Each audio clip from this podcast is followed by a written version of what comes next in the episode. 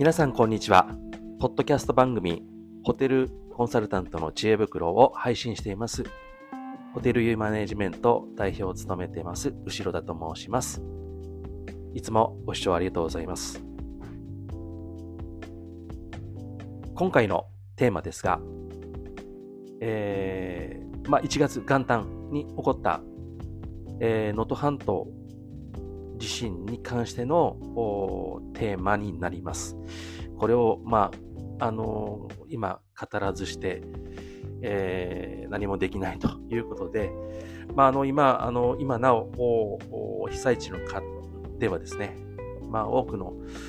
あの被災されている方がおられて、まあ、本当心が痛い中で、まあえーまあ、国民の皆さん、まあ、ほとんどの方がですね、えーまあ、心配されてたり、えー、寄付をされたりという形で、まあ、今できる行動をされてると思うんですが、えー、我々は、まあ、ホテルのコンサルタント、旅館のコンサルタントとして、まあ、宿泊施設様を、まあ、応援していく、サポートしていくという使命がありますので、まあ、あのー、宿泊施設に関するお話をしたいと思っています。えー、おとといのノートでもちょっと、あの、ブログを配信したんですけれども、えー、テーマは、宿泊施設が怖い、風評被害への短期的な対策とは？ということでお話をさせていただきます。はい。まあ、本当ですね、一日でも早い、まあ、復興をもう願っているところなんですけれども、その中で、まあ、復興のあの作業を進めていらっしゃる、まあ、自衛隊の方とかですね、いろんなあの高所の方とか、いろんなあの医療関係の方とか、たくさんおられると思うんですが、本当にこうああの頭が下がる思いで、あの、なかなかこう場所的にこう、まあ、能登半島ということで、まあ、道路が寸断されていたりとかですね、まあ、水とかあの断水だったり停電がまだ続いているというところで、なかなかこういつもよりもインフラが早く復旧しないというもどかしさはあると思うんですけれども、頑張っているられ方に対してですね、少しでもエールを送りたいと思っています。まあ、今回の地震っていうのは、あのー、まあ、メジャーな観光地、能登半島を中心に起こったわけなんですが、あの宿泊施設さんでも、まあ、大きな被害、損壊が発生しています。あの日本一おもてなし評価が高いということで、評価が高いですね。まあ、40何年間連続1位と、えーえー、をに輝いている加賀屋さんも、まあ、当面の間のですね、営業を停止をされていてですね、大々的に報道されています。あの、香川さんだけではなく、まあ、七尾、えー、和倉、能登半島エリアの宿泊施設様も同様の、あのー、被害を受けてですね、営業停止をされているというところで、この能登半島がもう今機能していないというところで、まあ、本当史上稀に見るちょっと大きな災害とまあ、東日本大震災もそうなんですけれども、あの先行きがちょっとなかなかわからないというところで、まあ、危機的な状況ではあるんですが、まあ、そんな中でですね、まああの当然そ今は営業はできないわけなんですけれども、あの私は九州に、福岡にいますので、あの阿蘇の震災とかですね、えー、福岡朝倉の、えー、大水害の時に、まあ、あの身近に、あのー、その状況を見てたんですけれども、いずれインフラが復旧して、まあ、旅館さん、ホテルさんも営業を始めるというフェーズになってくると思うんですね。まあ、そんな中、あのただ、長期的に、えー、見ると、やっぱりどうしてもその営業ができないという中で、今、こう、えー、みなし避難所という形で旅館、ホテルさんを借り切ったえー、形で営業されているところ、これ、能登半島じゃないところですね。例えば山城温泉とか、山中温泉とか、まあ、隣の、えー、福井県とか、えー、富山県とところの宿泊施設さんが、えー、その、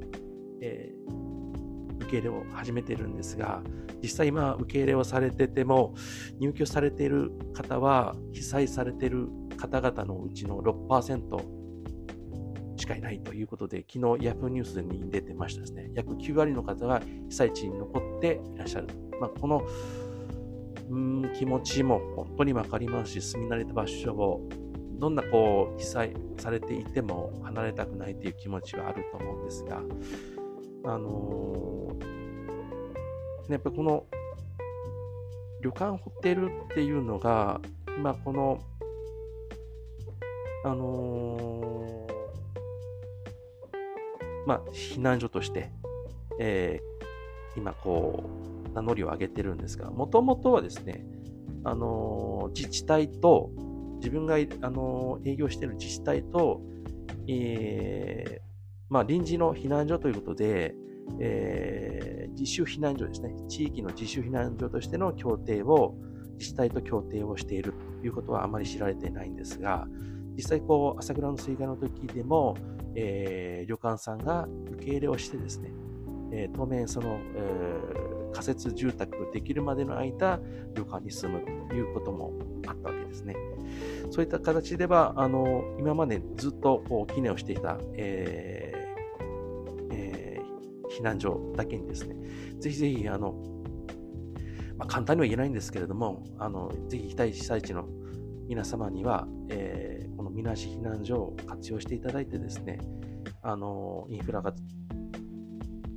まあ、整備される、また住むところがある程度決まるまでは、ぜひ、あの、遠慮なく使っていただきたいなというふうに思っています。そんな中でですね、また、えー、本題に戻りますが、えー、風評被害っていうのが、やっぱりこう長期的にこうやっぱり被害を受けるわけですね。あの東日本大震災でも、特に、あのー、まあ、福福島県の方々はまだまだやっぱり苦労されていると思うんですが、この風評被害をどう乗り越えるかっていうのが、えー、一番の課題になってきます。まあ、この風評被害っていうのをできるだけこうリスクを低減してですね、短期的な対策として乗り切るためには、えー、ポイントがあります。そのポイントを3つ挙げたいと思います。これ時系列で解説をさせていただきます。まあ、風評被害の短期的な取り組みということで、まず、1、えー、宿泊施設から定期的に配信する正確な情報っていうのがすごく大事になります。特に、えー、の自社の SNS とかは有効、まあ、ホームページもそうですね、えー、見てらっしゃるお客様っていうのは、えーと、通常よりも多くなります。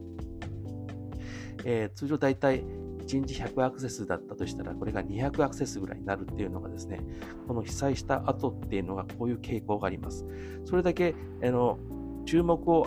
集めてるだけにですね、まあ、今こう、X とかインスタとか、まあ、動画の、え、チャンネルもあると思うんですけども、宿泊施設からの情報っていうのは、あのー、悲しいことですけど、こう、フェイクニュースっていうのがよく出回るんですが、このフェイクの情報が、の類には、がないので、正確な情報として、この、えー、アクセスをされているユーザーさんに伝わりやすいというメリットがありますので、ぜひぜひ、あの、これを定期的に配信をしていただければと思います。あの、いいニュースも悪いニュースも含めてですね、これはぜひぜひ、あの、数が、数と正確な情報っていうのがすごく大事になります。それと2番目ですね、リピーターへの情報提供。これ一番、あの、まあ、施設さんから定期的に配信する正確な情報が大事だと言ってましたけど、この一番にこうする客との SNS でのメッセージのやり取りですね。あの一番これをに対してですね、情報に対して一番こう敏感に反応されるっていうのは、あのリピーターだったり、そのものすごくあのそこの施設さんをあのに対して応援する客の方だと思いますね。で、この顧客の方との、まあ、メッセージのやり取りをですね、えー、たくさんしていただくっていうのが大事だと思います。えー、まあ、このやり取りっていうのをですね、えー、それ以外の、顧客以外の方、第三者の方が閲覧をする。そうなると、その方々の印象っていうのも変わってきます。リピーターっていうのは、一番最初に戻ってくるお客様です。まあ、応援者になるわけですね。でそんなそのコアファンコアファンによる情報発信、第三者の情報発信っていうのは、すごくあの、えー、施設さんを応援する大きな力になるわけですね。ですから、ぜひぜひ、このリピーターさんとの、への情報提供、リピーターさんとのやり取りっていうのを、できるだけこのオンラインでやっていただくっていうのが非常に大事かなというふうに思っております。えー、と、3番目。これはと、あの、えー、自分たちだけじゃなくて、ちょっと他力になるんですけれども、ある程度してくると、えー、復興応援キャンペーンっていうのが実施されます。まあ、熊本でも福岡でもそうでしたし、まああのまあ、コロナの時は、まあ、全体的な GoTo っていうのはありましたけど、この復興の機会を追い風にするっていうのが大事です。この復興券キャンペーンっては、当然その地元のあの宿泊施設をの、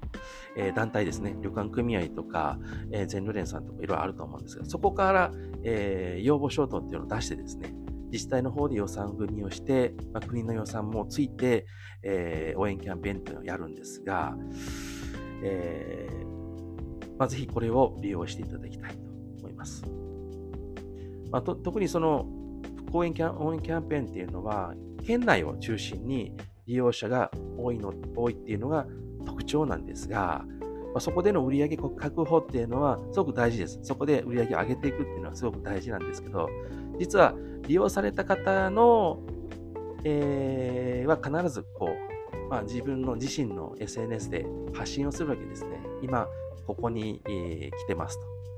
えー、まあ、すごく良かったですとか、まあ、いろんな個人的な、その、主観もありますけれども、応援するメッセージっていうのを発信されますので、